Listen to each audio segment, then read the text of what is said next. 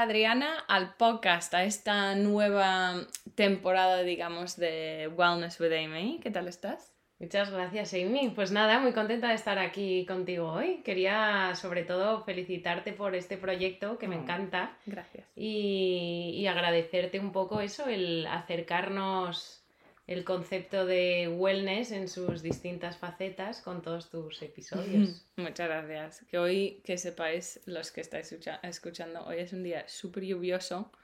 Hasta se cerraron el metro, o bueno, la parada de metro de Adriana, pero ha venido hasta aquí a grabar ese podcast. Claro que sí, Para contra viento y marea. Cuéntanos, ¿quién eres y a qué te dedicas? Pues bueno, yo soy Adriana, tengo 32 años y soy health coach y dietista integrativa. Y bueno, mi recorrido es un poco convencional, digamos, porque yo estudié arquitectura y trabajé como arquitecta en Londres durante cuatro años. Luego volví a Madrid para poder pasar tiempo con mi madre, que no estaba bien. Llegó la pandemia y bueno, un poco el universo nos demostró una vez más que el tiempo no es eterno, ¿no? Que al final la vida es demasiado corta como para no aprovecharla y, y a la vez es demasiado larga como para malgastarla en cosas que no nos llenan, ¿no? Mm. Entonces toda mi vida dio un vuelco, me llené de impulso y decidí lanzarme para, pues, para perseguir mi sueño porque siempre me había encantado el mundo de la nutrición, Mm. De la psicología, la cocina. Pero claro, ten en cuenta que yo siempre había trabajado entre planos y maquetas, ¿no? Entonces, pues para Yeah. mí fue un cambio muy, muy drástico y me daba mucho vértigo, ¿no? No saber por dónde empezar. Pero una de las cosas que más agradezco es haber tenido una gran red de apoyo, ¿no? Porque creo que al final Mm. es súper importante, ¿no? O sea, como Mm. rodearnos de gente que, que nos apoye y que, y que persiga también un poco con la misma ilusión nuestros, nuestros sueños, ¿no? Mm. Entonces, sobre todo mi madre y mi marido, eh, pues siempre fueron, no sé, o sea, no dudaron ni un segundo en apostar por mí. Cuando yo de repente un día dije como, oye, ¿y si dejo todo y cambio drásticamente? Porque de verdad creo que esto es lo que me llena y no quiero perder más tiempo en, en- en Otras cosas, ¿no? Mm. Entonces, no sé, esto al final yo creo que es súper, súper importante. Y, y yo creo que si de todo este episodio de hoy hay como una cosa, un consejo, es que si alguien está pensando en hacer algo, sea lo que sea, no tiene por qué ser un cambio drástico, pero no sé, o cambiar de hábitos, empezar a comer mejor, empezar a correr si nunca has corrido, mm, Hacer la mm, maratón. Hacer la maratón, hacer. sí, lo que sea. Pues mm, lo más importante es rodéate de gente que crea en ti, que no te juzgue, que te anime y, y que te impulse siempre. Mm. Yo creo que eso es súper, súper importante, ¿no? Y, y los que te hagan sentir pequeñita no, no tienen cabida en, en esta vida que, que tú estás intentando construir, ¿no? Mm. Entonces al final creo que, que es muy importante, ¿no? Que nadie te haga dudar de, de tu valor, de, de tus sueños y que nadie te diga lo que tienes que hacer, pensar o cómo sentirte, ¿no? Porque creo que al tomar decisiones y sobre todo, no sé, yo creo que mm, me está pasando como mucho con gente a mi alrededor, alrededor de los 30, que de repente hay muchos cambios o Mm. tomamos decisiones o hay muchas cosas que pasan en la vida, entonces yo creo que es como importante saber poner como todo en una, en una balanza, ¿no? Em, ahora te haré más preguntas sobre tu recorrido profesional porque es súper interesante, pero quería decir em, primero que em, Adriana, bueno, a ti, tu cuenta en Instagram yo lo encontré, mm, es que ni me acuerdo cómo ni dónde, pero sé que te llevo, llevo tiempo siguiéndote en, en Instagram. Em, y yo que soy una persona, eh, yo no sigo muchas nutricionistas. Ahora entraremos un poco en, en lo que es nutrición integra- Sí, integrativa. o- sí. Em, pero yo no sigo muchas nutricionistas porque es mucha información, ¿sabes? Me, me agobia un poco tener como muchas cuentas en, en- en- cuando entro en Instagram contándome cosas, pero prefiero seguir a dos, tres eh, y que esos sean mis fuentes de información, me fío de estas fuentes y Adriana, tú siempre has sido una de esas personas. Eh, por lo desde, no sé, desde que tenías cero seguidores hasta hoy que estás trabajando como nutricionista. Em, a mí me da igual el tamaño de la cuenta, al final. es como que la calidad de información. Pero os animo mucho a, a, seguir a Adriana, que luego pondré en la descripción eh, eh, todo sobre cómo encontrarle. Eh, en redes. Es que yo creo que un poco, o sea, cuanto más lees y cuanto más aprendes sobre mm. nutrición, menos sabes. Mm. Porque te das cuenta de lo amplio que es todo y al final yo creo que lo más importante, por lo menos lo más importante para mí, es tener unas bases súper claras. Mm. O sea, lo primero es como que no podemos separar el cuerpo de la mente. O sea, tú no puedes estar hablando de comida sin hablar de todo lo que te rodea. O sea, tú puedes estar comiendo todas las verduras y la dieta perfecta, pero si tienes unas relaciones tóxicas, no te gusta tu trabajo, eh, estás todo el día en, un, pues sí, en una oficina que no te llena, no, no vas a estar ni saludable ni feliz. Mm. Entonces no se puede separar, no puedes ¿no? hablar solo de, nutrición y yo creo que en eso está cambiando mucho todo, ¿no? Y, y al final también me parece súper importante el, no sé, no podemos estancarnos en una visión estática, mm. porque al final la salud va evolucionando, nosotros vamos evolucionando, tú no tienes los mismos requerimientos nutricionales ni en general en tu vida ahora que dentro de 10 años, que cuando mm. eras pequeña, entonces como que tenemos que adaptarnos al cambio y saber ir un poco con ello y no fijarnos en los demás, ¿no? Porque al final... Eh, compararnos no es para nada la, solución. Al final lo más importante es, a mí me gusta mucho un concepto que es la bioindividualidad, que mm. es o sea, tú no puedes aplicar las mismas bases de alimentación para todas las personas. O sea, la gente que ahora es súper defensora de la dieta keto a muerte, mm. o hay que ser vegano, hay que ser tal. Bueno, depende. O sea, mm. no solo depende de la persona, que hay una persona a la que le va a sentar fantásticamente y a otra persona mm, le va a hacer daño, sino que la misma persona en los distintos momentos de su vida va a necesitar cosas distintas. Entonces, yo creo que es súper, súper importante. Entonces, no es cuestión de saberse todo porque al final la nutrición es una ciencia muy nueva que va evolucionando constantemente. Es cuestión de tener como unas bases muy claras, ¿no? Y, sobre todo escucharnos, que es que yo creo que al final es uno de los grandes problemas de, hoy en día, que no tenemos tiempo de escucharnos. ¿Sabes? O sea, simplemente has leído en un artículo, has leído eh, a un experto que ha dicho que tienes que comer esto y tú lo comes pero no te estás dando cuenta si eso te está haciendo bien o mal porque no tienes tiempo, porque estás corriendo de un lado a otro y al final es que eso no te va a llevar a nada. Sí, o también esa falta de tiempo, es esta falta de tiempo y también como esa desconexión quizás con el cuerpo, que no lo tratamos tanto como... No, estamos tan vinculados con eso y no lo escuchamos tanto. Estamos porque seguimos y tenemos mucha prisa y que todo sea instante, instantáneo. Em, claro, por eso a mí me interesa mucho la nutrición, pero en un sentido amplio de la palabra, porque mm. yo no creo que exista una nutrición sin salud mental, sin ejercicio físico, sin, no sé, sin un montón de cosas de tu ambiente que mm. están influyendo constantemente. Entonces, yo creo que eso, pues, por suerte, está cambiando cada vez más, ¿no? O sea, ya cada vez se aleja más la visión de voy al nutricionista a que me regañe, ¿no? Porque antes era solo, pues eso, eh, perder peso. Sí, vas a perder peso, o sea, lo que siempre es como, no sé, la, o la gente te pregunta, ¿a qué te dedicas? No, yo trabajo en el mundo de la nutrición. Ah, ¿me pones una dieta para adelgazar? o sea, es como que al final es todo muchísimo, muchísimo más amplio. Hoy, en concreto, em, vamos a hablar de la nutrición em, y un poco y el estilo de vida y demás, pero vamos a hablar sobre el vínculo con el envejecimiento y cómo podemos envejecer mejor.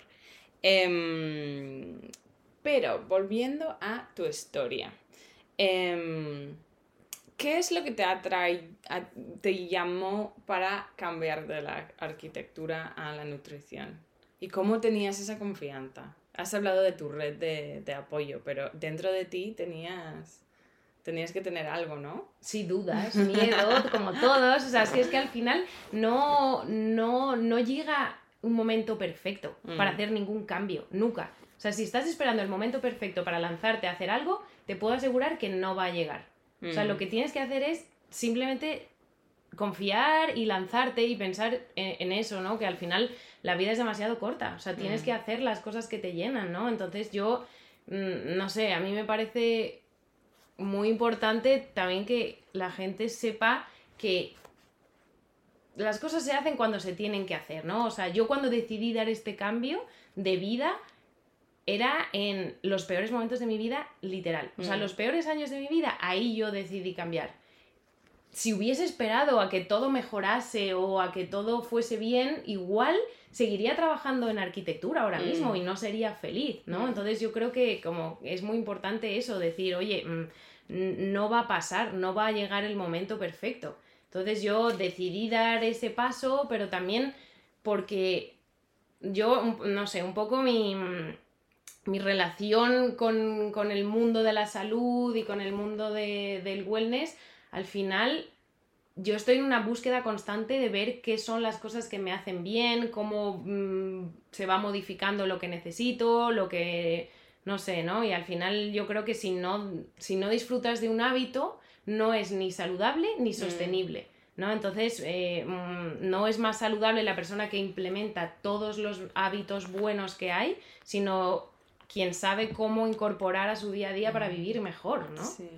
Y bueno, yo la verdad es que yo no nací ni atleta ni con una genética de ensueño, ¿no? Es como que yo naciese mm, la persona más deportiva del mundo, mega enfocada en la alimentación, no. A mí me no me gustaba hacer deporte porque me iba- yo, para mí era como una obligación, ¿no? En el Mm. colegio tenía que hacer deporte, en mi casa siempre se comía comida casera y comida saludable, pero eso no quita que yo crecí yo creo como la mayoría de chicas de nuestra edad, estando descontenta con mi físico, comparándome con las demás, eh, queriendo ser lo que veías en la tele, en las Mm. revistas, probando dietas, probando cosas, ¿no? Porque al final mm, nosotras cuando crecimos pues no teníamos tantas redes sociales donde ahora hay más diversidad. Mm. Era, tenías la revista donde ponía los tres pasos a seguir para tener un cuerpo de ensueño y cuidado, tenías que empezar ya porque faltaban solo tres meses para el, Para el verano. ¿no? Entonces es como que eh, Mm. nosotros hemos crecido un poco en, en esa La cultura, cultura ¿no? de la dieta. Claro, y yo luego cuando me mudé a Londres y empecé a trabajar como arquitecta, yo hacía dos horas de metro al día y comía más pensando en que cómo puedo hacer para no engordar tanto con las pints que estoy tomando de cerveza los fines de semana, eh, en lugar de fijarme si yo realmente estaba nutriendo a mi cuerpo, ¿no? Yeah. O sea, O yo la me- energía que necesitabas para esos, esos días largos y trabajar Justo. y estar en una nueva vida en Londres. Claro, yo por ejemplo me levantaba a las 6 de la mañana y me iba al gimnasio cuando el cuerpo lo que realmente me pedía era descansar, porque Mm. estaba agotada, ¿no? Pero de repente, pues la vida te obliga a parar y a, a unir puntos, ¿no? Y te, y te das cuenta de que has estado persiguiendo las metas equivocadas. Mm. Yo creo que eso nos ha pasado a muchas, ¿no? Como que la vida y el bienestar al final son mucho más que todo eso. O sea, Mm. la- eh, todo, no, no, no podemos regir nuestra salud ni, ni podemos sac- sacrificar lo que realmente somos, ¿no? Y el bienestar de nuestro cuerpo por estar persiguiendo una meta que nos han inculcado que es la meta que tenemos que tener, ¿no? Mm. Y, Entonces- luego, y luego los impactos que en el tiempo y en nuestro cuerpo eh, tendrá este, este estilo de vida que estamos llevando em, sin saber realmente cómo cuidar el cuerpo y cómo qué necesitaba. Claro, y al final yo creo que la, la alimentación, pues obviamente no son solo calories in, calories out, Mm. ¿no? O sea, la información que consumimos es alimentación, cómo nos hablamos es alimentación, lo que hacemos, lo que decimos, entonces creo que tenemos que ser consecuentes con todo esto, ¿no? Porque el diálogo para las mujeres mm, durante demasiados años ha sido tienes que ser delgada, tienes que Mm. perder peso, tienes que hacer dietas restrictivas y haz solo cardio, cardio, cardio, no vaya a ser que te salga un músculo, porque eso no está bien, No ¿sabes? puede ser. Entonces yo creo que ahora, mm, por suerte, todo se está, todo está cambiando, todo se está abriendo, ¿no? Ahora pues estamos hablando, ¿no? De lo importante que es la recomposición corporal, lo importante Mm. que es tener músculo, ¿no? Entonces al, final te das cuenta, no sé, yo por ejemplo, yo prefiero estar fuerte y poder salir a la montaña cuando tengas 70 años y, y estar nutrida por dentro que, que, que, que tener que, no sé, que perseguir unas metas inalcanzables porque al final Yeah. si O salir bien en esa foto del 2014 en bikini en Formentera esa vez. Justo, entonces yo creo que también es, hay que cambiar un poco los referentes, ¿no? Mm. Y están cambiando los referentes. Ahora a mí me hace muchísima ilusión mm, ver cómo chicas súper jóvenes, no sé, pues de 18 o 20 años, están en el gimnasio haciendo ejercicios de fuerza. Y a Mm. mí eso me encanta verlo, porque yo cuando tenía 18 años nunca se me hubiese ocurrido hacer eso. Porque lo único que querías era eso, era estar más delgada y el no sé qué, la operación bikini, el Mm. tal. O sea, al final estabas teniendo unos ejemplos y unos referentes que no, no eran lo que tiene que ser, ¿no? Entonces, pues uniendo puntos y, y también por mi propia experiencia, pues decidí que quería adentrarme en este mundo y ayudar a las personas a entender todo esto, ¿no? A probar, a buscar respuestas a- Mm. y a divertirse también con el proceso, porque es que al final el todo el mundo, pues el mundo de la alimentación, del coaching, tiene que ser algo que tú disfrutes. A mí cuando... Es un proceso, no es simplemente el resultado. Claro, como es la vida entera. de tu vida, exactamente. Claro, al final es eso, es un camino y es ir viendo qué te, qué te va bien, ¿no? Igual mañana, ¿no? Y vas, Mm. y vas cambiando, vas probando, pero te tiene que gustar, ¿no? Mm. Entonces yo, pues cuando decidí cambiar totalmente de, de- de trabajo y dedicarme a esto, yo lo que quería era un poco como ayudar a mi yo del pasado, Mm, ¿no? O sea, como yeah. empoderar a las mujeres para que se sientan fuertes, sanas, guapas, pero desde una manera bonita de ver Mm. todo, ¿no? O sea, con energía y con ganas de comerse el mundo, porque tú mm, muchas veces, no sé, te das cuenta de que realmente los referentes que tú tenías hace años o sea, no podemos juzgar a las personas por cómo están por fuera. Tú ves a una chica, ay, qué guay, qué delgada, qué, qué guapa, qué saludable. No, o sea, no tiene nada que ver, puede que no. Puede que eh, lleve restringiéndose mm, para no engordar o para no, que, no ser musculosa o para lo que sea. Y, y al final es una cosa que no puedes medir la salud por cómo por fuera, ¿no? Mm. Entonces creo que, que es muy importante englobar todo. A ver, se ve mm, bastante bien tu... Como que ya has explicado bastante bien tu filosofía hacia la nutrición, ¿no? Y como es muy holística. Em, pero cuéntanos un poco cómo, cómo tú te has formado, porque mm, es un poco diferente a lo típico eh, hasta hoy en España, por ejemplo, y en muchos otros sitios, pero eh, quiero que nos expliques un poco eh, cómo te has formado y, y por qué, el por qué detrás. Claro, yo, pues eso, cuando de repente decidí parar todo, yo venía del mundo de la arquitectura, no tenía ni idea de qué, de qué salidas laborales, nada, yo no tenía ni idea, yo solo de repente como que supe, supe que tenía que cambiar y que hacer algo relacionado con la nutrición, con el este mundo. bienestar, sí, pero no sabía ni cómo, nada, yo no sabía nada, nada, nada de la carrera de nutrición, nada. Entonces empecé a investigar y me gustó mucho el, el concepto de coaching nutricional, eh, de todo lo que tiene que ver con el lado psicológico también, ¿no? Y dije, vale, ¿y esto cómo, cómo puedo hacerlo? Eh, luego me fui informando más y el coaching, pues al final en España es una cosa bastante nueva y tiene como muchos vacíos legales, digamos, ¿no? Entonces, si te quieres dedicar al mundo de la alimentación, tienes que ser o endocrino, o nutricionista, o dietista.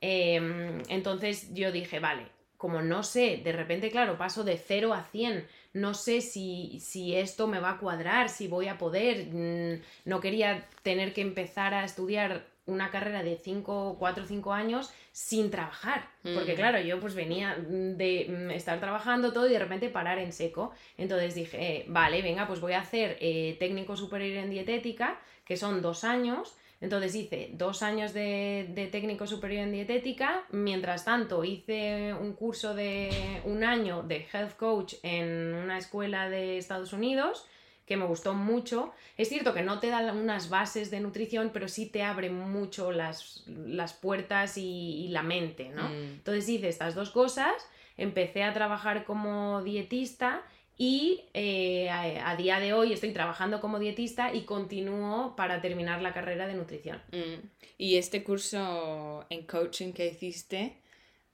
hoy, bueno, es como esa, ese curso que te ha dado esa visión, esa perspectiva de no es simplemente que comas cinco verduras y frutas y verduras al día, sino es todo la- el estilo de vida que llevas que hace que estas frutas y verduras es lo que te viene bien hoy o en este periodo de tu vida, ¿no? Poco. Sí, yo eso sí que lo noto mucho en personas igual que tienen como una educación en el mundo de la nutrición más tradicional, sí hay veces que todavía se queda un poco como que es alimentación y ya está. Hmm. Pero yo, por ejemplo, en consulta muchas veces mm, puedo estar una sesión entera hablando de un montón de cosas y entre ellas no está la alimentación, ¿no? Mm. Porque es que hay muchas cosas. Si alguien, por ejemplo, tú imagínate que durmieses fatal.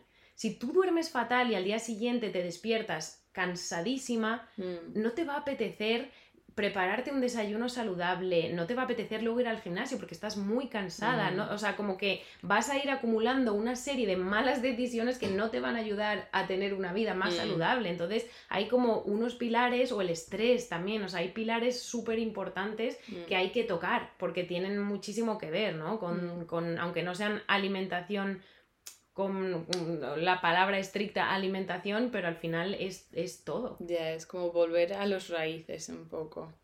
Em, antes de, eh, ahora que te conocemos mejor, antes de, de meternos en materia y cómo podemos envejecer mejor, quería como mm, eh, tocar algunas definiciones, ¿no? Algunos conceptos que eh, escuchamos hoy en día o son muy de moda o lo que sea. Em, entonces, vamos a empezar primero. ¿Qué exactamente es el vínculo entre la nutrición y el envejecimiento? ¿Qué tiene que ver? Porque hablamos del envejecimiento y yo pienso en pues eh, arrugas o botox o lo que sea, pero la nutrición y el envejecimiento, ¿qué, qué es el vínculo ahí? A ver, yo creo que lo, lo primero que quiero dejar claro es que todos vamos a envejecer. O sea, Mm. envejecer es un regalo, Mm. porque significa que estamos vivos y que vamos a cumplir años, ¿no? Pero hay muchas maneras de envejecer y saber que podemos contribuir a tener una mejor vida, a mí me parece una cosa maravillosa, o sea, saber que tenemos las riendas de nuestra salud, ¿no? Eh, y, y yo creo que esto ayuda un poco a cambiar ese discurso para, para tener una conversación como más optimista y más Mm, empoderada, ¿no? No decir, ay, qué horror, ya estamos cumpliendo años, me están saliendo arrugas, estoy envejeciendo, no puedo hacer nada. mm, O esa gente que se excusa en decir, no, es que eh, en mi familia eh, hay muy malos genes, todo el mundo tiene hipertensión, diabetes, no sé qué, entonces como ya me va a pasar a mí, pues como fatal, me Mm. tomo 15 copas el fin de semana y luego ya cuando me toque el médico me dará una pastillita. E- Es que eso no es así, o sea, yo a mí lo más interesante y por lo que me apasiona el tema del envejecimiento es porque creo que aquí reside toda la, toda la importancia de por qué nos cuidamos, ¿no? mm. Porque hasta hace poco asociábamos cuidar la alimentación con calorías, adelgazar, el eh, físico, el, el el físico, cómo me veo justo, hoy. Hacer deporte para, para entrar mejor en tus pantalones, ¿no? Vernos de tal o tal forma. Pero ¿cuál es el problema de eso, de, ese, de esa visión de nuestra salud? Que si tú, por ejemplo, dices, ah, es que quiero mm, ir muchísimo al gimnasio porque quiero parecerme a esta influencer. Cuando te parezcas a ella, Mm, da igual, porque ya querrás otra cosa, Mm. estarás descontenta por otra cosa, porque, es, porque esa influencer se habrá operado la nariz y tú también quieres tener esa nariz. ¿Sabes? Mm. Al final, como perseguir esas metas que están solo relacionadas por nuestro físico no tiene sentido, porque al final lo que queremos es mm, tener una vida feliz y poder disfrutarla. ¿No? Entonces yo creo que enfocar nuestra salud en eso es, es, es lo más interesante, ¿no? Entonces, la ciencia cada día nos demuestra que tener ese pensamiento, ¿no? De comer para adelgazar o comer para hacer deporte para entrar en tus pantalones o lo que sea, es como solo la puntita del, Mm. del iceberg, ¿no? Porque realmente nuestra alimentación y nuestros hábitos son capaces de crear un impacto brutal en nuestro, en nuestro ADN. O sea, en nuestra manera de vivir, en nuestra manera de envejecer, ¿no? Porque no es lo mismo, y aquí entra el, el concepto de, de edad cronológica y edad biológica. mm, O sea, tú tienes una edad cronológica, yo tengo 32 años, pero si yo no me cuido nada y tomo una serie de malas decisiones, yo puede que tenga una edad biológica de 50 años, mm, ¿sabes? Sí. Y eso es así, y, se- y cada vez se está midiendo más y más, y cada vez hay más estudios, y, y es apasionante, ¿no? Porque es un tema que a mí me parece que es optimista porque Mm. te empodera y dices como, vale, es que yo tengo las riendas. Obviamente todo el mundo vamos a envejecer y eso es bueno, pero Sí. hay maneras y maneras, ¿no? O sea, Sí. es lo que decíamos antes, yo quiero ser fuerte eh, para poder ir a la montaña cuando tenga 70 Ya. años, para poder jugar a la pelota con mis nietos o para poder llevar las bolsas de la compra como unas varas cuando Mm. sea una abuela. Eso es mi... Por eso me encanta todo el mundo de wellness y hago ese podcast y todo porque para mí el bienestar eh, es eso, es algo... Yo pienso en mi yo de hoy, mi yo de cuando tengo 90 años, porque sé que lo que hago hoy va a tener, va, va a de- definir el- la vida que tengo en el futuro, ¿no? Como, y yo quiero hacer eso también, ¿no? Como tener energía, ser una señora mayor cogiendo el autobús, subiendo, bajando las escaleras, independiente, ¿no? Y como para eso me encanta, por eso me encanta esta conversación. Sí, es que es súper, no sé, yo por ejemplo ayer eh, tuve la última sesión con un- una de mis pacientes y me pareció espectacular porque en un tiene que hacer como rellenar unas casillas, entonces estuve mirando el primer cuestionario que hizo Mm. antes de empezar a trabajar y el último y sus niveles de energía habían crecido tanto y al final a mí es que eso es lo que más ilusión me hace y ella me decía, es que Adriana, gracias porque... mm, y ni siquiera hablábamos del peso. O sea, Yeah. en, o sea, en todo el programa que hemos hecho juntas nunca hemos hablado del peso, pero ella quería tener energía porque decía, es que yo Mm. me levanto por la mañana y no quiero salir de la cama. Mm, Y sabes, y eh, eso es lo que es realmente increíble, saber que con la alimentación y con los hábitos, con el deporte, con el estilo de vida, podemos conseguir esas cosas. Yeah. Pues mm, que te entren ganas de comerte el mundo. Mm. Qué mejor que eso, ¿no? y O tienes sea, este poder. Sí. Em, una palabra que, que ahora entraremos un poco más en detalle de, de lo que encuentras en la consulta, porque eso es una conversación muy interesante. Pero una palabra que está muy de moda ahora es eh, la inflamación. Em, ¿Qué es exactamente la inflamación? ¿Y cómo sabemos que estamos sufriendo sus efectos? y qué tiene que ver con el, el, envejeza- el envejecimiento. Ojo, la palabra que he elegido para hacer un podcast. Y para decirla ocho veces. A ver, en realidad la inflamación es eh, la respuesta de nuestro organismo a un agente estresor. Entonces eso no, no es algo malo per se. La inflamación es necesaria, ¿no? Porque al final es una estrategia que tiene nuestro sistema inmune para luchar contra un patógeno, un virus, Mm. algo, ¿no? Entonces la necesitamos, la inflamación. El problema es cuando esta inflamación es constante, ¿no? Porque Mm. a- al final, eh, bueno, es a lo que denominamos hoy en día la inflamación crónica de bajo grado, que se escucha tanto últimamente en conversaciones, ¿no? Entonces, esta inflamación eleva el riesgo de padecer enfermedades cardiovasculares, diabetes, cáncer, etcétera, o sea, eleva el riesgo de, de cualquier enfermedad, ¿no? Porque al final es como si nuestro cuerpo estuviese en un constante modo de pelea. O sea, nosotros, por ejemplo, cuando si te, si te está persiguiendo un león, tú tienes que correr. Mm. Entonces tienes que apagar las cosas que no necesitas en tu cuerpo, como por ejemplo la digestión, eh, tu sistema reproductivo, todo, se tiene que apagar, porque necesitas concentrar toda tu energía en Mm. huir y que no te coman. Pero el problema es que hoy en día estamos expuestos a una serie de factores que confunden a nuestro cuerpo, entonces tu cuerpo se cree que siempre le está persiguiendo un león. Mm, ¿Sabes? O sea, al final estamos constantemente estresados, no sé, al final, pues el estrés, la mala alimentación, el sedentarismo, la obesidad, la desregulación de nuestros ritmos circadianos, todo eso contribuyen a que tengamos un estado de inflamación que es constante de nuestras células. No estoy Mm. Es hablando que porque al a final es, es a nivel celular, ¿no? A a ver, cuando hablas de inflamación, eh, la gente se cree que es como, ah, estoy hinchada. Exacto, pero no es lo yo mismo. creo, eso es porque quiero como aclarar esa definición, porque muchas veces se entiende así, ¿no? Que tengo la tripa hinchada, estoy inflamada, o pero va un poco más allá.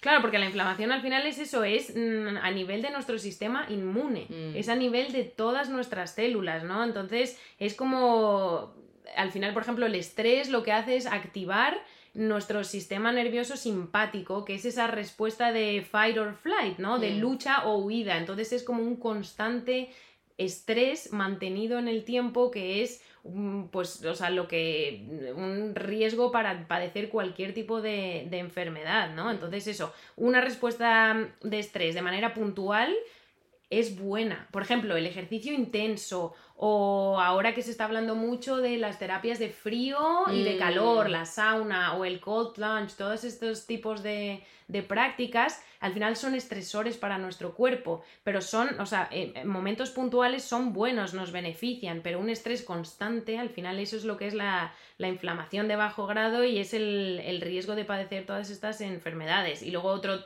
término que se utiliza muchísimo hoy en día es el inflammaging, ¿no? O sea, oh. que es como esta inflamación contribuye a que mm, nuestras células envejezcan de manera prematura. ¿no? Y entonces al final pues hay un montón de cosas que, contribuyen. Por ejemplo, pues lo que decíamos, ¿no? El estrés, eh, los alimentos ultraprocesados, el exceso de azúcar, el alcohol, el tabaco, el sedentarismo, todo esto contribuye, contribuye a ello. ¿Y qué son los síntomas? ¿Cómo sabemos si estamos sufriendo inflamación? Pues y no solo la tripa hinchada.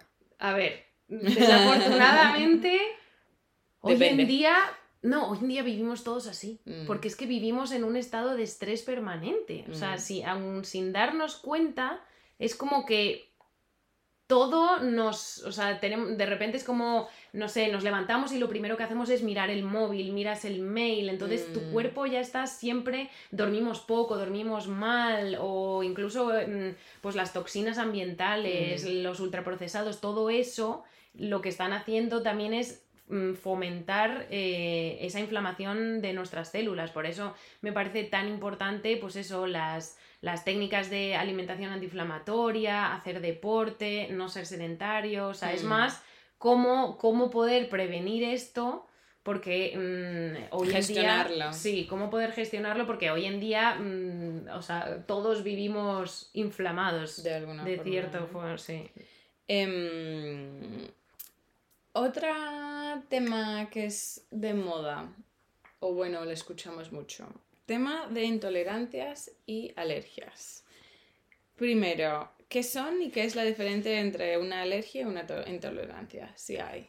Sí, sí que hay. Al final la alergia es una reacción de nuestro sistema inmune hmm. y en la intolerancia es como el organismo no siendo capaz de procesar o digerir un alimento. Entonces es distinto porque en la alergia interviene el sistema inmune porque lo identifica como una amenaza. Mm. O sea, al final tú te estás comiendo algo y tu sistema inmune dice, uy, esto es mm, como si fuera, no sé, como un virus, ¿sabes? Mm. Sí, algo que no debería estar en, tu sistema, ¿no? Entonces, al final, em, desde la pandemia, el otro día lo estaba, estaba leyendo unos artículos y es impresionante cómo desde la pandemia los trastornos digestivos han aumentado, o sea, se han disparado como mm, dificultades en, o bueno, intolerancias. Sí, por ejemplo, sí, intolerancias, eh, disbiosis intestinal, que es la alteración del equilibrio. Es que te iba a preguntar, pues, sí, eh, porque esa es mi siguiente pregunta, es porque en los últimos 50 años, no, ni solo estos tres años desde la pandemia, pero en las últimas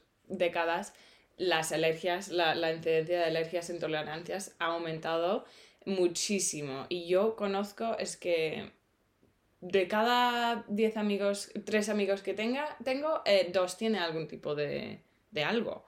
Eh, digestivo o lo que sea. Em, cuéntanos más, perdón que te interrumpí. Pero no, sí, sí, es que es verdad, es verdad. En los últimos tres años. Sí, no, o sea, bueno, desde hace tiempo, antes, pues por ejemplo, no sé, si te hablas con una persona mayor, ¿no? Con un abuelo, dice, pero es que hoy en día sois muy débiles, como que antes nadie era intolerante a la lactosa, ahora como que tiene que haber ocho leches distintas en las cafeterías, ¿sabes? Pero es que al final es eso, porque lo que te decía que no podemos separar el cuerpo de la mente, porque el estrés está íntimamente relacionado con todo esto y empeora todas las patologías eh, digestivas. Por eso lo de que en, la pandemia se hayan disparado, ¿no? Porque al final, eh, pues habrás escuchado mucho eh, la permeabilidad intestinal, mm. la disbiosis intestinal, el SIBO, que es el sobrecrecimiento bacteriano, todo esto está súper relacionado, ¿no? Porque al final nuestro, nuestro intestino es una barrera selectiva de lo que entra en nuestro organismo, ¿no? Entonces, cuando las paredes de, de este intestino y de nuestro sistema digestivo se vuelven más permeables, es decir, dejan que se cuele, digamos así, más cosas, ¿no? Pues se permite el paso de, alimentos que no se han digerido bien, eh, de más bacterias, y esto causa inflamación crónica de nuestras células, eh, causa también fatiga, intolerancias, migrañas, síndrome del intestino irritable. Mm. Entonces, al final es que todo está súper relacionado, ¿no? Porque el 80% de nuestro sistema inmune está en nuestro sistema digestivo.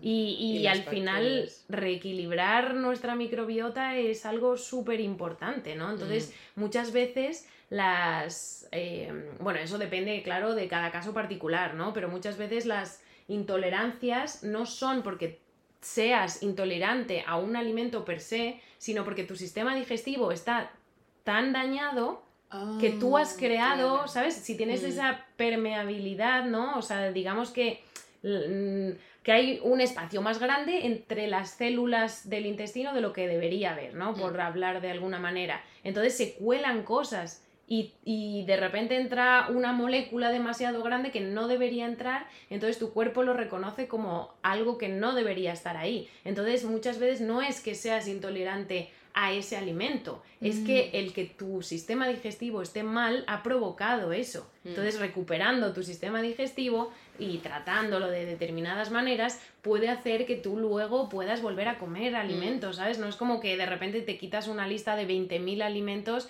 que también eso es algo es peligroso, ¿no? O sea, mucha gente dice, ah, no me encuentro bien, entonces me voy a quitar 15 alimentos. Eso, o sea, al final siempre tienes que estar con un profesional, ¿no? O sea, porque no, no, con alguien que sea experto en patologías digestivas, ¿no? Porque todo eso, pues, es muy delicado y ten en cuenta que comemos muchas veces al día. Mm. Y si nuestro intestino tiene una carga tan fuerte de, o sea, nuestro sistema inmune y el, y el sistema digestivo están tan ligados, deberíamos cuidar mucho más lo que comemos. O sea, no mm. podemos pretender estar comiendo mm, millones de alimentos ultraprocesados y que no haya consecuencias, ¿no? O sea, mm. al final todo está súper, súper relacionado y por eso el tema de desgraciadamente, de las intolerancias, las alergias, etcétera, está tan en, tan en auge. ¿Y cómo crees que hay un elemento ahí de... Porque hay una parte que es estilo de vida que es súper evidente que, vivimos en un estado de estrés eh, constante y eso tiene sus efectos. Pero luego hay una parte, ¿tú crees de... Em, mucha, ah, hoy hay mucha, mucha más información. Yo no sabía que era el SIBO hace un año incluso. Em, pero ahora sé qué es, entonces bueno, igual lo tengo. O intolerancia, no sé qué, el gluten, bueno, lleva que 15 años así como de moda, pero es porque lo escuchamos más, entonces la gente piensa que lo tiene o, o, realmente qué porcentaje dirías que es como psicológico y, real. A ver, yo creo que es que vamos a ver, no ahora mismo hoy en día no comemos como se comía antes, o sea, la cantidad de, o sea, estamos expuestos a muchísimas más toxinas y a muchísimos más elementos que antes no existían, o ahora hay una cantidad de ingredientes que tú muchas veces, o sea, coges una caja en el supermercado, le das la vuelta y no sabes leer la mm. mitad de los ingredientes, no sabes lo que significan, mm. porque son todo letras, números, aditivos y a una persona que no entienda de eso no tiene ni idea y son cosas que antes, o sea, que nuestro cuerpo no, no está acostumbrada a mm. comer, entonces es normal, o sea, que haya tantísimo aumento. Eso con el estilo de vida también, ¿no? O sea, el, pues el ser tan sedentarios, mm, tampoco estamos, o sea, nuestro cuerpo no está hecho para estar 12 horas enfrente del ordenador mm. o a dormir mal porque estamos estresados, a no movernos. Mm. Al final, ten en cuenta que aunque nosotros, por ejemplo, hagamos deporte una hora al día, seguimos siendo sedentarios, porque el resto del día estamos sentados. Ya, eso me parece muy fuerte. Si voy andando al gimnasio, si trabajo en casa, o hasta hay días que trabajo en la oficina, voy a la oficina, cojo transporte público, eh, voy al gimnasio, vuelvo del gimnasio, veo el reloj, que bueno, que no debería dictar la vida, pero veo el reloj y no he llegado a 10.000 pasos, yo, pero no entiendo. Si no he no entiendo nada. Pero es por esas horas que, vale, pues fui andando al metro, pero luego estaba sentado en el metro. Luego cuando llegué a la oficina estaba sentada horas. Quizás dice, eh, hice 20 eh, pasos a la máquina de café y volví.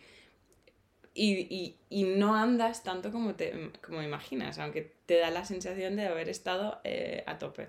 Claro, y luego imagínate, pues eso, la gente que no cuida su alimentación o que no tiene tiempo o lo mm. que sea, pues si estás sentado todo el día y luego vas a la máquina expendedora y te compras un lo que sea de la máquina y tal y cual, pues al final todo se va sumando, ¿no? Entonces por mm. eso está tan en auge. Pero otro de los problemas con tantísima información es que la gente se autodiagnostica demasiado y al final, pues mm. para eso están los profesionales, para eso están los médicos, los nutricionistas, o sea, no no nos sirve lo mismo a todo el mundo. Entonces tú dices como, ah, no, es que mi vecina me ha dicho que de repente ha empezado a comer de esta manera y se encuentra fenomenal. Pero es que mm. igual tú no, mm. ¿sabes? O sea, por eso hay que tener mucho cuidado y también ir viendo, porque hay mucha gente incluso aun dándose cuenta de que no se encuentra bien haciendo lo que otra persona está haciendo, sigue porque a esa persona le ha funcionado. Entonces eso hay que tener como como un balance con todo esto. Es un mundo muy complejo, que yo afortunadamente no, he tenido problemas eh, de estómago ni digestivos. Todavía no, no he tenido, pero lo veo en mis amigos eh, o en, mis familiares y es como... Es frustrante porque puede ser comer esto eh, ese día con esa combinación de alimentos o que eh, dormiste mal ayer y comes este alimento hoy, pero ayer te sentabas eh, perfecto, es como que muy difícil encontrar exactamente qué está pasando, pero no me sorprende si realmente la raíz es el estilo de vida que llevas y no el alimento en sí. Es como pues es el, em, la falta de sueño, el estrés, em, quizás el alcohol, el, no hacer el deporte, el no moverte, el falta de vitamina D, que yo qué sé, que hay muchas combinaciones de otras cosas que vienen como antes de meter ese alimento en tu cuerpo que está inflamada y ya tienes una intolerancia. Claro, o sea, bueno, eso obviamente depende muchísimo del caso particular, porque hay gente que sí tiene intolerancias a alimentos concretos, ¿no? Pero, claro. pero que muchas veces mm, nos falta mirar el, resto, ¿no? Entonces, mm. si es que al final está todo súper relacionado, porque lo que decíamos del, envejecimiento es, igual, ¿no? O sea, por ejemplo, los términos eh, epigenética, ¿no? Que es algo que mm. ahora también está en auge y es interesantísimo y cada vez salen más y más estudios. Eso es algo maravilloso porque es, es como estudia las modificaciones en la expresión de nuestros genes. Entonces es como darnos otra vez más el timón de nuestro barco, ¿no? Entonces es eso, lo que comemos, dónde vivimos, nuestras conexiones, cuánto nos movemos, todo eso eh, eh, es como que influye en nuestro, en nuestro ADN. Es como si fuera como un auditorio mm. Con muchísimas luces. Eso es nuestro ADN.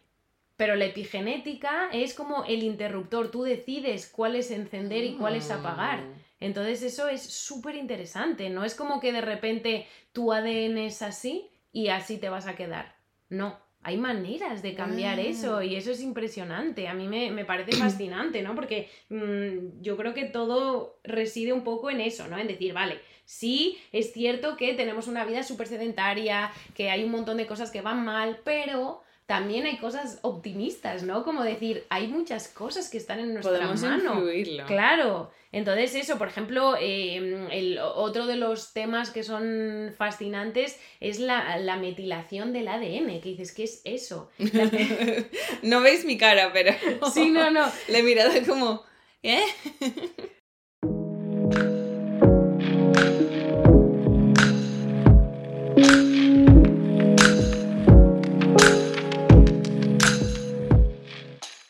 Pequeño descanso para hablar de la marca My Food Experiences y agradecer a nuestro patrocinador del episodio de hoy.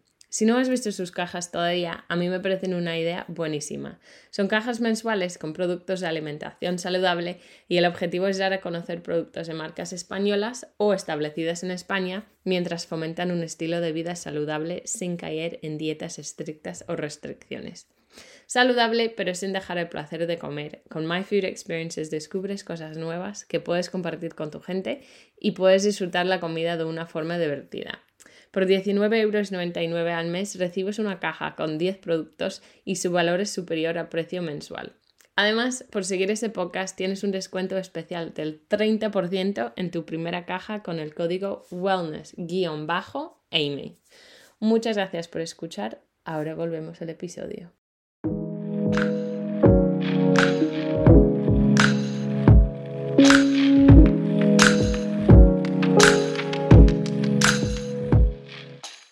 Al final todo esto está relacionado con la, con la epigenética. Em, a ver, la metilación del ADN. La metilación, los grupos metilo son eh, unas moléculas que están compuestas por carbono e hidrógeno. Entonces, cuando esta molécula se adhiere a otra molécula, eso es lo que se llama metilación y pasa en todas las células de nuestro cuerpo, ¿no? Pero ahora se está, bueno, lleva años, se está estudiando ampliamente la metilación en nuestro ADN. ¿Por qué? Porque está súper relacionado con el envejecimiento y con nuestro estilo de vida, ¿no? Y con las mm. enfermedades. Entonces, eh, mm, no sé, para hacer como, una comparación, digamos que la metilación es eh, un lenguaje de esta, de, de, esta epigenética, ¿no? Entonces, tenemos nuestras cadenas de ADN, que serían las letras, y los grupos metilo son estas moléculas que se ponen encima de nuestras mm, cadenas de ADN y construyen las frases. O sea, nosotros tenemos las letras,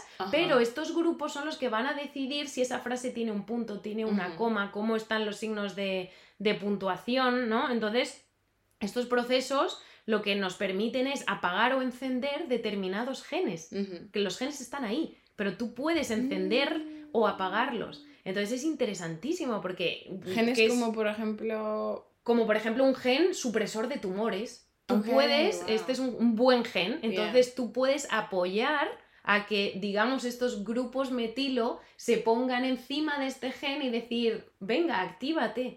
Y eso es interesantísimo porque eso juega un rol enorme en todo el envejecimiento y mm. en todas las, las enfermedades, ¿no? Entonces, la cosa es que estos procesos, a medida que vamos envejeciendo, se, crea un desbalance y cada vez funcionan peor, ¿no? Entonces, saber que podemos hacer cosas para cambiar nuestro futuro a través de la alimentación y el estilo de vida es algo súper guay, es, mm. es, algo que nos empodera, ¿no? O sea, que tenemos las riendas realmente. Entonces no es cuestión de ser eternos, porque nadie es eterno, pero es cuestión de tener una calidad de vida.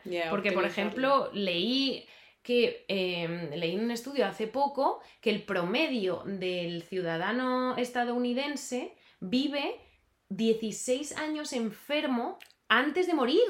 Wow. Y es como 16 años enfermo. Y eso no es vida, ¿sabes? No, es cuestión de llegar a los 100 años, es cuestión de vivir bien los años que tú puedas vivir, ¿no? Mm. Entonces, eh, es impresionante ver todo esto, ¿no? Pues el, mundo de la epigenética, ver cómo podemos disminuir nuestra edad biológica, eso es, mm. es, increíble, ¿no? Quiero saber mi edad, biológica. Mi edad metabólico supuestamente es 17 años. Bueno, a ver, eso, lo de la edad biológica es algo súper complicado porque, bueno, ahora, ahora te cuento, pero es a nivel... Eh, cromosoma, o sea, tienen que medir la longitud de los telómeros, que ahora, vamos a definir esto. Eh, que eso también es súper interesante, ¿no? Pero es que al final es eso que, no sé, con todo esto quiere decir que debemos cambiar la manera de mirar nuestra alimentación y la mm. salud y el mundo del wellness en general y enfocarlo a esto, en algo positivo, de ver, oye, podemos cambiar, podemos hacer cosas a mm. nivel, quiero vivir mejor, no a nivel físico solamente, ¿no? Y la talla de tu ropa. Claro. Em, explícame, explícame, un poco mejor, em, en más detalle, la epigenética. ¿Qué es exactamente? Porque...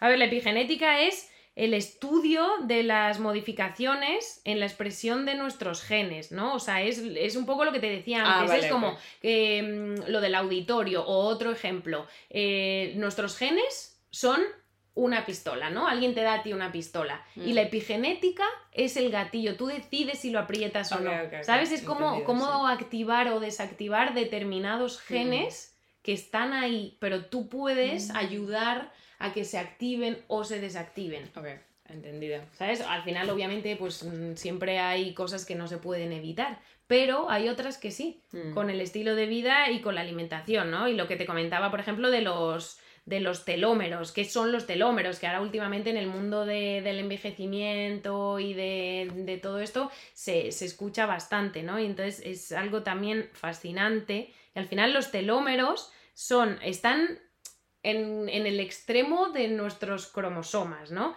Entonces sería como si fuese la puntita del cordón de la zapatilla, ¿no? Entonces eh, lo que hacen es protegen nuestro material genético. Y entonces se ha, o sea, se ha comprobado que eh, la longitud que tienen estos telómeros está directamente relacionada con nuestra longevidad. Entonces, cuanto, cuando más vamos envejeciendo, más se van acortando estos telómeros. Y, mm, por ejemplo, en, en 2009 los científicos que ganaron el premio Nobel de Medicina descubrieron una enzima, o sea, estuvieron estudiando mucho una enzima que se llama telomerasa, que protege estos cromosomas, ¿no? O sea, estos telómeros los protegen del envejecimiento y al final esto lo que permite es mantener la juventud de nuestras células para prevenir determinadas enfermedades, ¿no? Entonces esto es como un mundo que se está abriendo que es maravilloso de ver cómo podemos eso, alargar, digamos, estas patitas de nuestros cromosomas para poder vivir mejor y sin determinadas enfermedades. Entonces, obviamente, esto está como, pues muy... Súper Falta mucho, pero... Entonces, cuando yo nazco, o cuando yo nací, el telómero tenía cierta, cierto tamaño. Sí, como una longitud. longitud. Y se va se va cortando durante el largo de mi vida. Sí.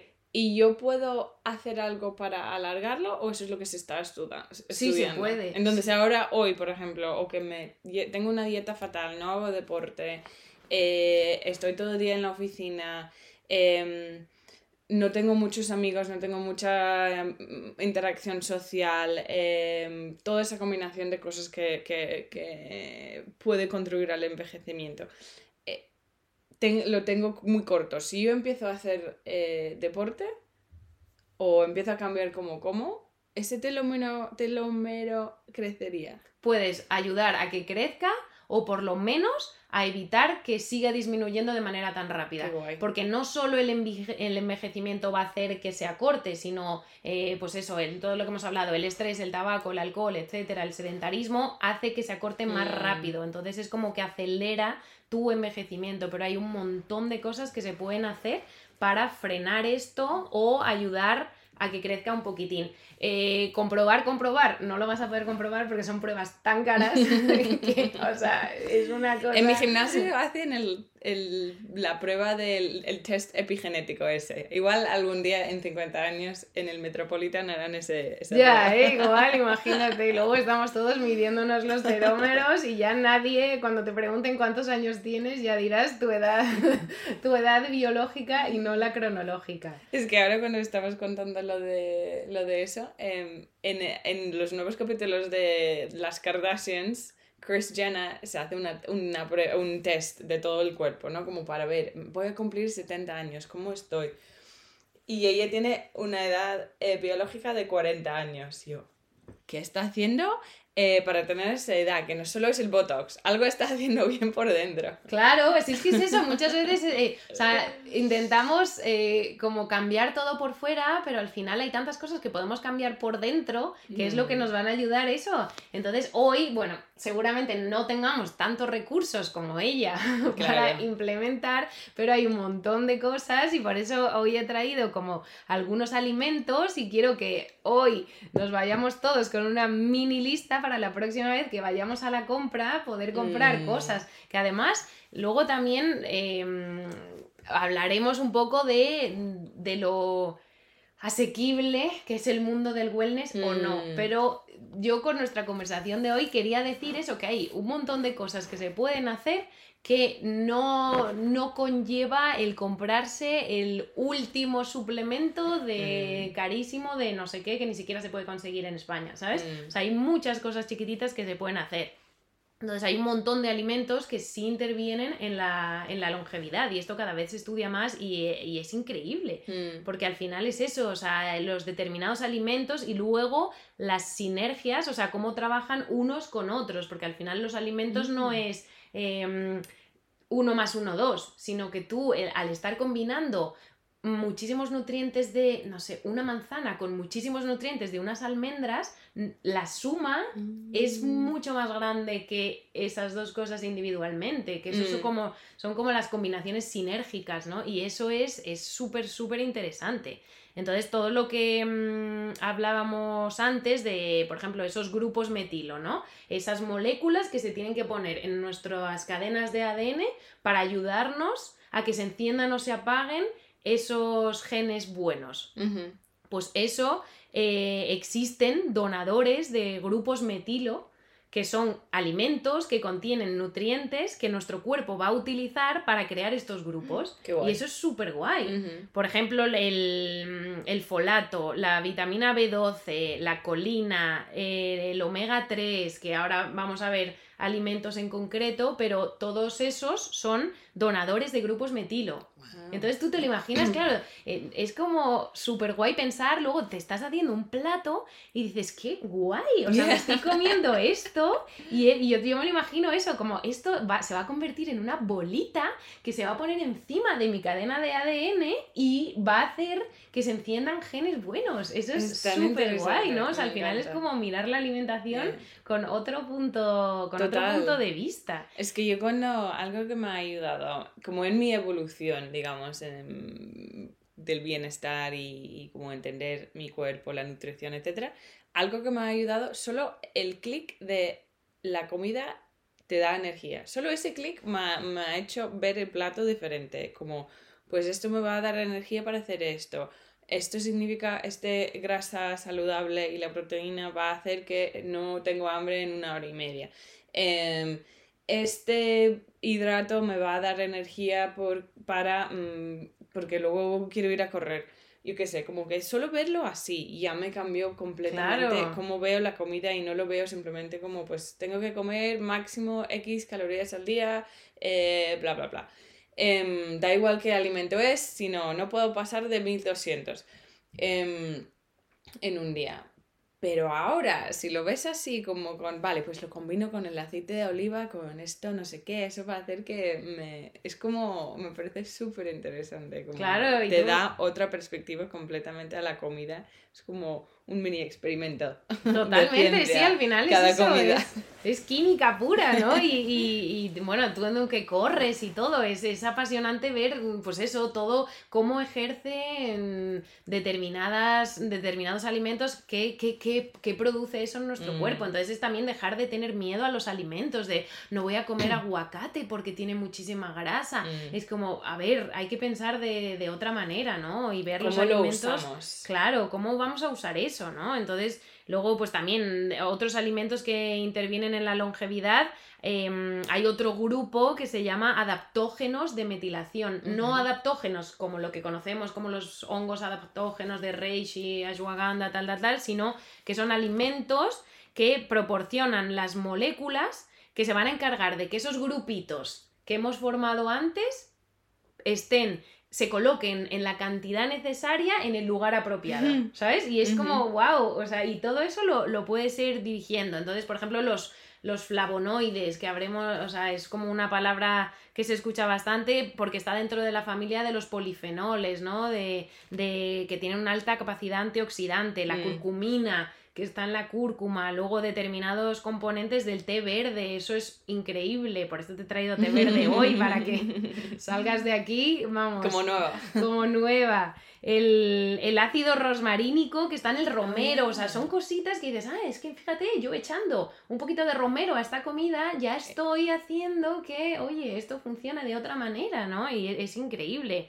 El sulfurofano, que ahora se empieza a escuchar muchísimo también, eh, que lo contienen, por ejemplo, las crucíferas, que Ajá. son pues toda la familia del brócoli, de la coliflor, de las coles, eh, la quercitina en las alcaparras, dices, ah, mira, pues la próxima vez que haga un pisto le voy a añadir alcaparras. Es que son a veces cosas tan tontas, es que mm. muchas veces pensamos, jo, es que es inasequible, ¿no? El mundo wellness. Mm. No, hay veces que es literalmente añadir. A mí me gusta la palabra crowd out en inglés, que es dejar de, pensar en restricción, de no puedo comer esto, no puedo comer esto, no, no, no. Hay muchas cosas sí que no nos van a sentar bien, pero yo prefiero pensar en lo bueno, en crowd out, decir, voy a llenar mi plato de cosas tan buenas mm, que, lo malo se cae, ¿sabes? Mm. Como que no lo vas a necesitar, se va a ir cayendo por su propio peso, porque tú mm. empiezas a construirte lo que tú dices, ¿no? ¿Cómo puedo hacerme un plato que tenga? Pues mi, mi grasa saludable, mi proteína, porque luego voy a ir a correr, mis hidratos eh, complejos, tal, tal, tal, la verdura, y al final como que vas poniendo, poniendo, poniendo, y lo malo se va cayendo. En lugar de pensar en la hamburguesa o la pizza o eh, estas comidas comidas cheap meals que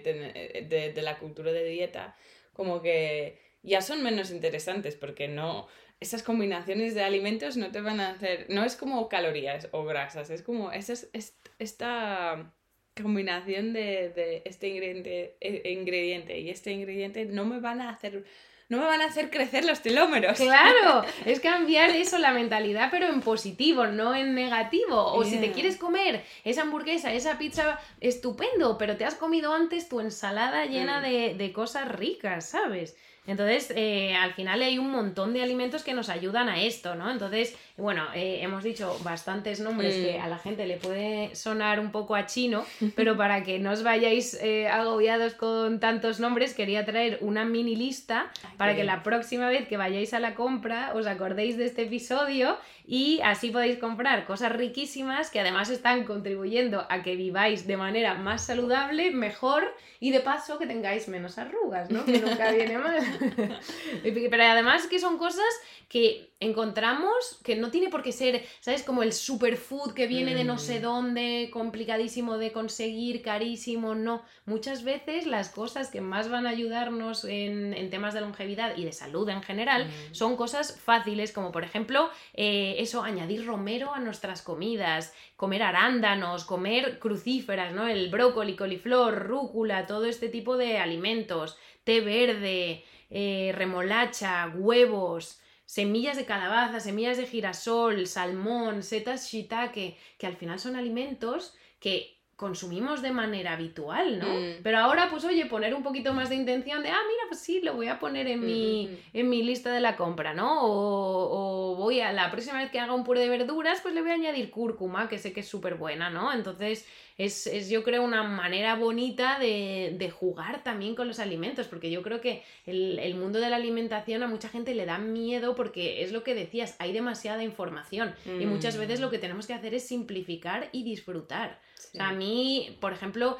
a mí me encanta la comida, me encanta comer, me encanta probar cosas nuevas, me encanta viajar eh, y probar platos distintos, entonces a mí me encanta siempre transmitir ese amor hacia los alimentos y mm. hacia lo que pueden hacer en nuestro cuerpo, porque me parece como una manera muy bonita de ver la salud y no solo lo que decíamos eso de contar calorías, mm. porque al final, mm, o sea, contar calorías puedes contar calorías y comer oreo y que tus mm. calorías cuadren. Correcto. ¿Sabes? Y, pero al final eso que te va a aportar. O sea, al final no estás, no estás nutriendo tu cuerpo de la manera que necesitas. Mm. Seguramente si tú comieses las calorías que necesitas al día de oreo, no podrías correr como corres, no podrías rendir como rindes. O sea, mm. no, no, no podrías como. no podrías cumplir tus sueños realmente. O sea, porque yo muchas veces mm, te sigo y, como que me encanta cada vez que pones de una carrera, de un tal, y me hace ilusión y digo, ¡ay, qué guay! Pero es que si tú no tuvieses esa, energía. ¿sabes? Esa energía, no podrías hacer nada de eso. No, es cierto, sí. Em, ¿Qué más tengo para preguntarte? Em, a ver.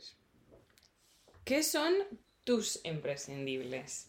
Eh, como una mujer que trabaja, que estudia a la vez, que tiene una vida social, una relación, un perro, em, hobbies, tú en tu día a día, ¿qué hábitos son tus imprescindibles para eh, evitar ese envejecimiento, ese bucle de estrés eh, en que estamos hoy en día?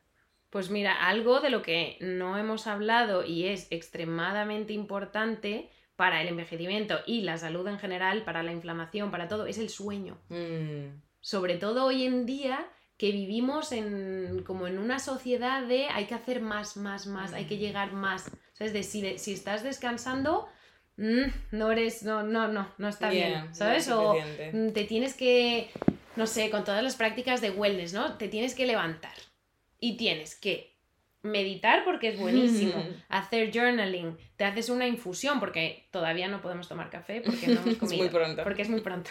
Entonces, tienes que hacer ejercicio físico, luego tienes que hacer un desayuno súper nutritivo, ahí ya te tomas tu café y si tiene un honguito adaptógeno, pues mejor que mejor porque es más cool. Y todo esto antes de las 8 de la mañana.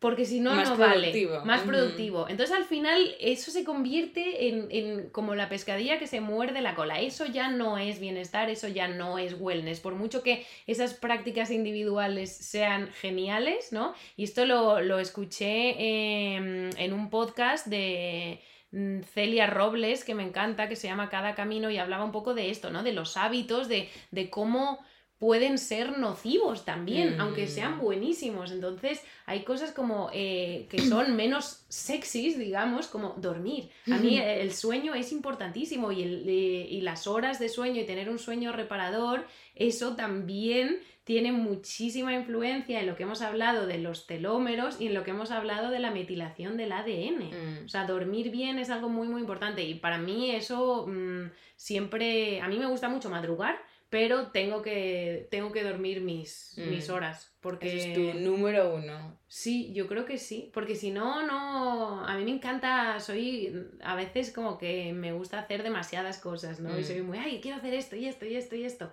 pero necesito, necesito la energía. Ya Entonces, es para como mí, que tienes que cargar las pilas para Sí. llegar a lo demás y tomar las decisiones y Sí. concentrar o pasártelo bien cuando vas a cenar con tus amigos o eh, pues sacar a pasear Sí. el perro que eso requiere energía, como que todo suma y, y ese es sueño. Ese es que- un, un no negociable. Y el ejercicio físico también, porque yo con los años he aprendido lo que te decía antes, ¿no? O sea, yo no nací atleta, ni era la- para nada la número uno en clase de deporte de mi colegio, no.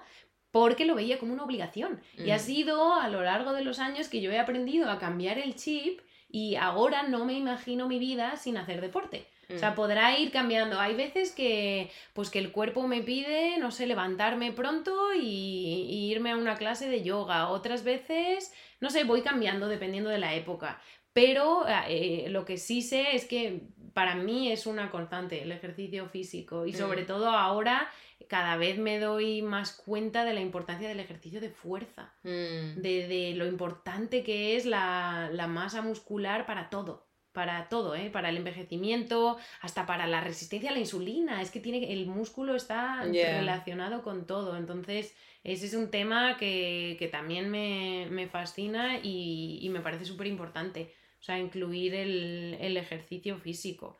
Y luego las técnicas para, para disminuir el estrés también me parece algo Yeah. fundamental que deberíamos incorporar todos, que a mí muchas veces me cuesta.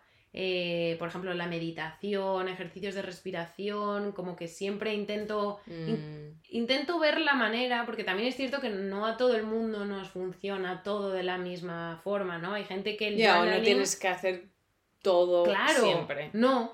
A veces hay gente a la que el journaling le encanta. Mm. A mí, por ejemplo, no me funciona, o sea, no, no soy constante, Mm. aunque me, cuando lo hago digo, ah, qué bien, pero no soy constante. Entonces tienes que, con todo en general, con todos los hábitos, tienes que encontrar algo que te funcione Mm. para poder hacerlo. Es co- lo- igual que el deporte, ¿no? O sea, cuando la gente dice, no, pero ¿cuál es el mejor deporte? El que puedas hacer.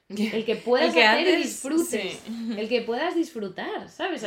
Por ejemplo, em, yo cada vez que te veo correr digo, jo, qué maravilla. A mí no me sienta bien correr, porque tengo problemas de espalda, no me sienta bien. Mm. Pero me encanta, me encanta verte correr, me encanta, o sea, como. Me encanta ver a la gente disfrutar de lo que sea Su, su deporte, de su, su, depor- movimiento. claro, de su forma de movimiento. Hay muchas, muchas maneras, o, Mm. pero tampoco machacarse, ¿no? Porque igual que el no hacer deporte eh, mm, favorece el envejecimiento prematuro, el excederse también lo hace. Hay que descansar. hay que descansar, es muy importante. Entonces yo creo que es eso. Lo, más clave es mm, que yo es algo que estoy como en un constante aprendizaje, es escucharse. Mm. ¿Qué te pide hoy tu cuerpo? ¿Te pide hacer deporte? Genial. Pero hay días que te va a pedir descansar y también tienes que descansar. Mm. Y con la comida también. Con la comida igual. Con, el descanso, el, sueño. Claro. O no sé, por ejemplo, cuando estás en el mundo de la nutrición, estás un poco como en el foco, sales a cenar. ¿Qué elegimos?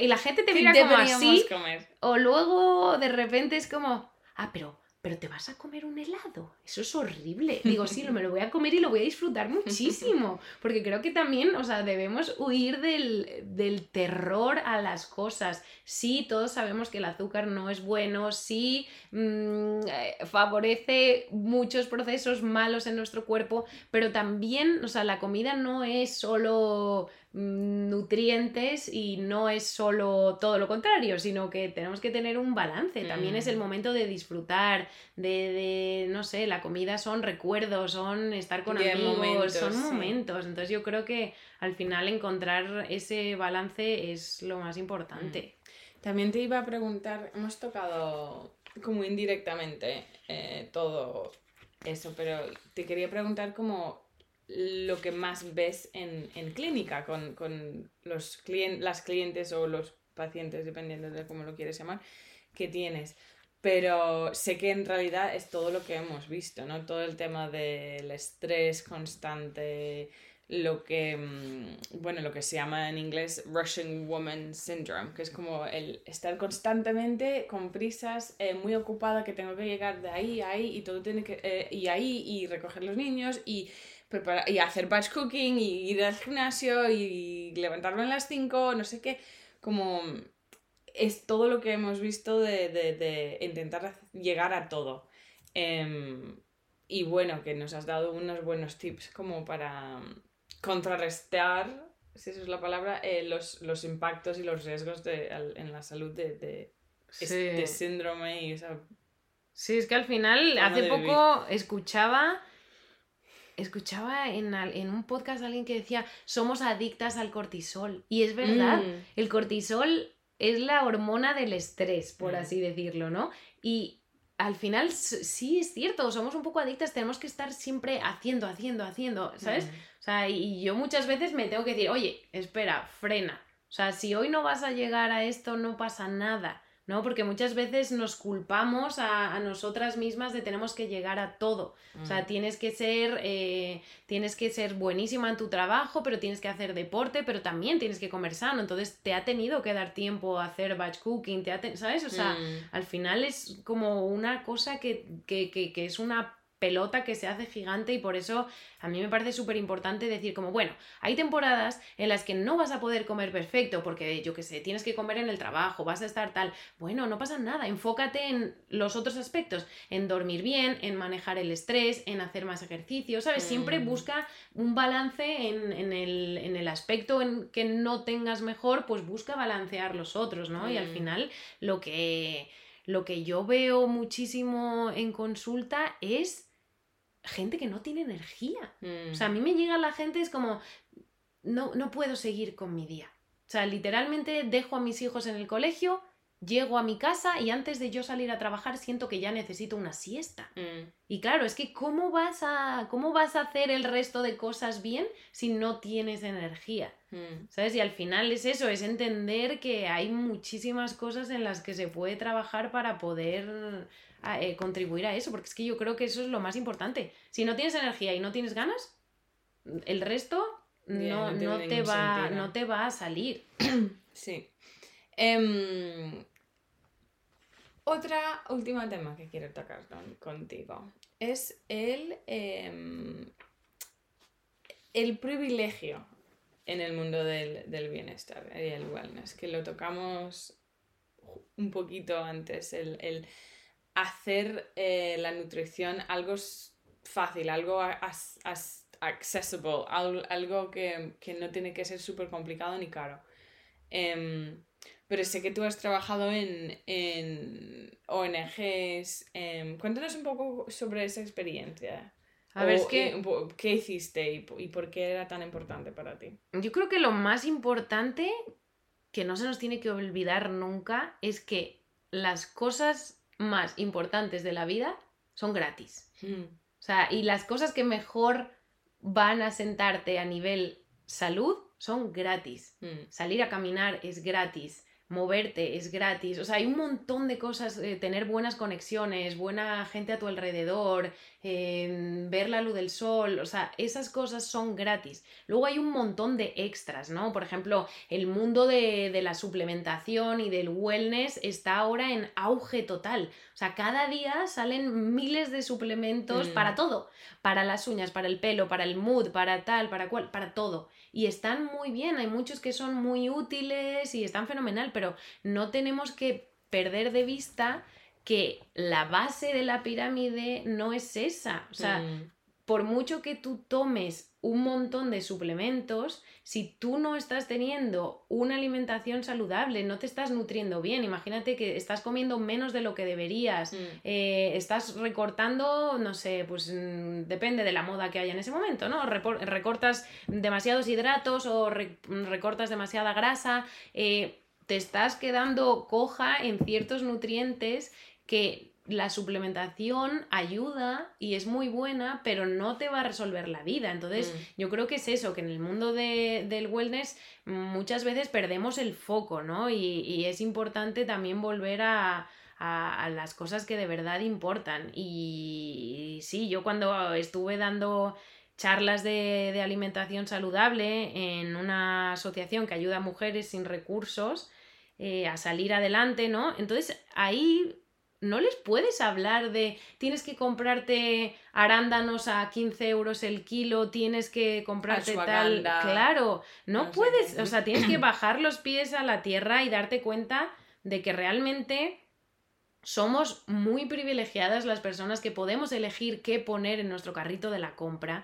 porque hay gente que no puede elegir. O sea, eh, yo cuando daba las charlas había mujeres que venían súper preocupadas y me decían, es que yo sé que tal o tal alimento es súper bueno, pero es que a mí cada semana me dan una caja de comida y yo tengo que comer lo que hay en esa caja porque no puedo hacer otra cosa. Hmm. Y al final lo que tienes que hacer es como, al final te enseñan más ellas de lo que tú les puedes enseñar, ¿no? Porque mm, es cierto, no es más rico quien más tiene, sino quien menos necesita, ¿no? Mm. Porque al final yo creo que nos subimos a un carro de necesito gastarme este tantísimo dinero al mes en... Y dedicarme horas y dedicar, al día a wellness, como esa rutina, este morning routine de dos horas que no. Sí, entonces yo creo que al final es muy importante saber que siempre, siempre hay formas de implementar un estilo de vida más saludable seas lo que seas, tengas lo que tengas y que al final todos somos iguales. O sea, al final lo que queremos es alguien que nos escuche y que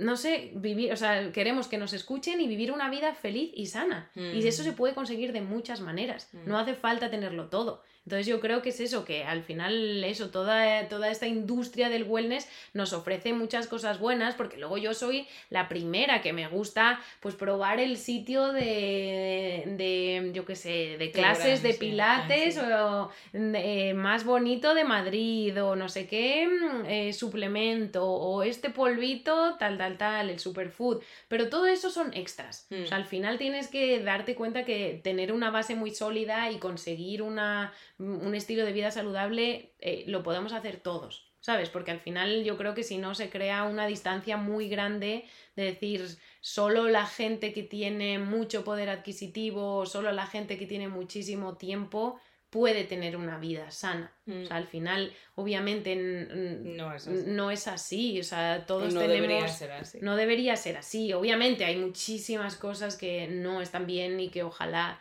eh, cambiarlas, ¿no? Como por ejemplo que sea muchas veces más barato comprar un refresco que una botella de agua. O sea, son cosas que falta mucho camino por recorrer, pero siempre, siempre se puede hacer algo. Entonces yo creo que lo de sí es un mundo privilegiado y sí tenemos mucha suerte de poder elegir, pero siempre hay algo que podemos mejorar. Mm. Es muy interesante. El mundo del bienestar y si es bueno, o bueno, la industria del bienestar y si es bueno o malo. Porque mm, es como un término de marketing también hoy en día. Y en realidad el wellness es que tengo suficiente comida variada en mi plato mm, cada semana y que puedo moverme el cuerpo y que me dé el sol y que tengo conexiones humanas y buenas relaciones con mi familia o mis amigos y, y no tiene que ser el eso, el yogur con proteína extra que en realidad es un yogur natural pero pone proteína y bienestar y no sé qué, entonces lo tengo que comprar. Claro. Y que luego siento me siento fatal porque o porque no tengo dinero para no sé, para seguir la moda de, de hoy. Claro. Luego también está un poco en, en qué quieres tú invertir eh, claro, que tu tiempo y tu dinero, ¿no? O sea, claro, a mí, por ejemplo, pues yo prefiero, pues eso, invertir mi dinero en, no sé, en una clase de deporte que, que en comprarme un bolso, ¿no? O mm. sea, luego también está mm, cómo eliges, ¿no? Porque también hay mucho la gente juzga mucho, ¿no? Y a mí a veces amigos me dicen como, ah, no, claro, es que tú te compras, es carísimo comprarse no sé qué ecológico. Digo, bueno, es que yo prefiero comprarme, no sé, un filete ecológico de buena calidad que mm, tomarme 10 copas un fin de semana y pagar una entrada en una discoteca que ni siquiera me interesa. O sea, al mm. final también, o sea, cada uno elige en qué quiere invertir lo que quiere invertir. Y si no quieres invertir o no puedes invertir, hay mil cosas que se pueden hacer, ¿no? ¿Qué significa wellness para ti? Pues a ver, wellness, claro, ya hemos hablado ahí del debate de, de wellness, ¿no? Pero para mí wellness es alinear nuestro cuerpo y nuestra mente de tal manera que nos sirvan como herramientas para poder perseguir nuestros sueños y vivir mm. una vida feliz. O sea, es como, pues eso, que tu cuerpo y tu mente te ayuden a querer comerte el mundo cuando te levantas por la mañana. Me encanta, es muy bonito. No mm. sé, sí, no, yo creo que hay como... Me gustaría un poco eso, que de nuestra conversación sacar como ese, ese mensaje positivo, ¿no? De sí, es cierto que eh, el mundo del wellness y de la nutrición puede ser muy abrumador, pero hay muchas cosas buenas que se pueden hacer y con cosas no tan. No hace falta un cambio mm, drástico. ¿Sabes? O sea, se puede empezar hoy. hoy poniendo alcaparras en tu ensalada. Sí, poniendo alcaparras en tu ensalada, saliendo a caminar 10 minutos. O sea, se empieza por algo. Y un poco también eso con mi. Con mi historia lo que quería decir era que no, no esperes al momento perfecto para hacer mm. nada. ¿no? Es como si tú dijeras, necesito esperar al momento óptimo, o sea, no pienso salir a correr hasta que no note que esté preparada al mil por mil. Mm. Nunca va a llegar ese día. Nunca. Nunca. ¿no? O luego tú, por ejemplo, mm, de repente vas y te lesionas. Es que mm. la vida pasa. O sea, la vida te va. La vida es maravillosa, pero también te va a poner muchas zancadillas, ¿no? Entonces ahí tienes que decidir qué papel quieres jugar tú. Si decir, ah, bueno, pues como me ha pasado esto, ya no quiero intentarlo más. O decir, oye, pues seguimos y luchamos. Y lo pruebo. Sí. ¿Cómo podemos eh, conocerte más, contactar contigo, encontrarte y online y en redes y demás?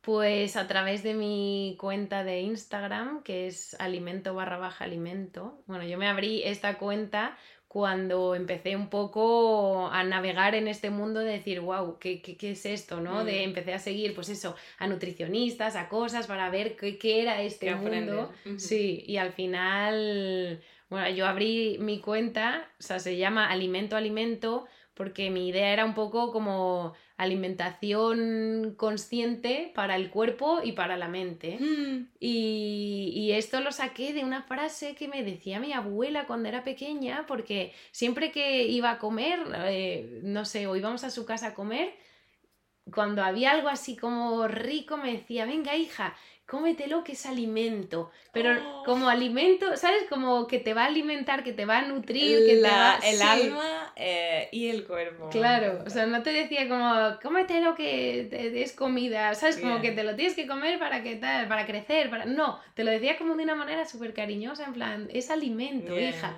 Y entonces como que eso, eso siempre se me quedó y Qué ya para mí es eso, como que mi, mi idea del alimento y de, y de todo este camino es eso, alimentar Mm. todos los aspectos de, de lo que somos. Mm. También Adriana trabaja en eh, consulta, entonces si quieres trabajar con ella o mm, tienes algún tema, problema, falta de energía y quieres explorarlo más, pueden puedes hablarlo Sí, contigo. sí, ¿no? yo ahora mismo estoy eh, trabajando en un equipo de nutricionistas, dietistas y coaches. em, pero bueno, la verdad es que eso, tengo como muchos proyectillos Mm. ahí y, y muy, Muy contenta de seguir con este camino. Pues muchísimas gracias por Muchas gracias, Me Amy. ha encantado. eh, he aprendido un montón. He estado aquí. Ojalá tengo que empezar a grabar esas conversaciones en vídeo porque estoy ahí como. ¿Y qué? Y cuéntame más. Como ¿Y ahora qué mirando, mirándote como con una fascinación. Em, muchísimas gracias. Gracias a ti, Amy. Espero que lo, habéis, eh, que lo disfrutéis.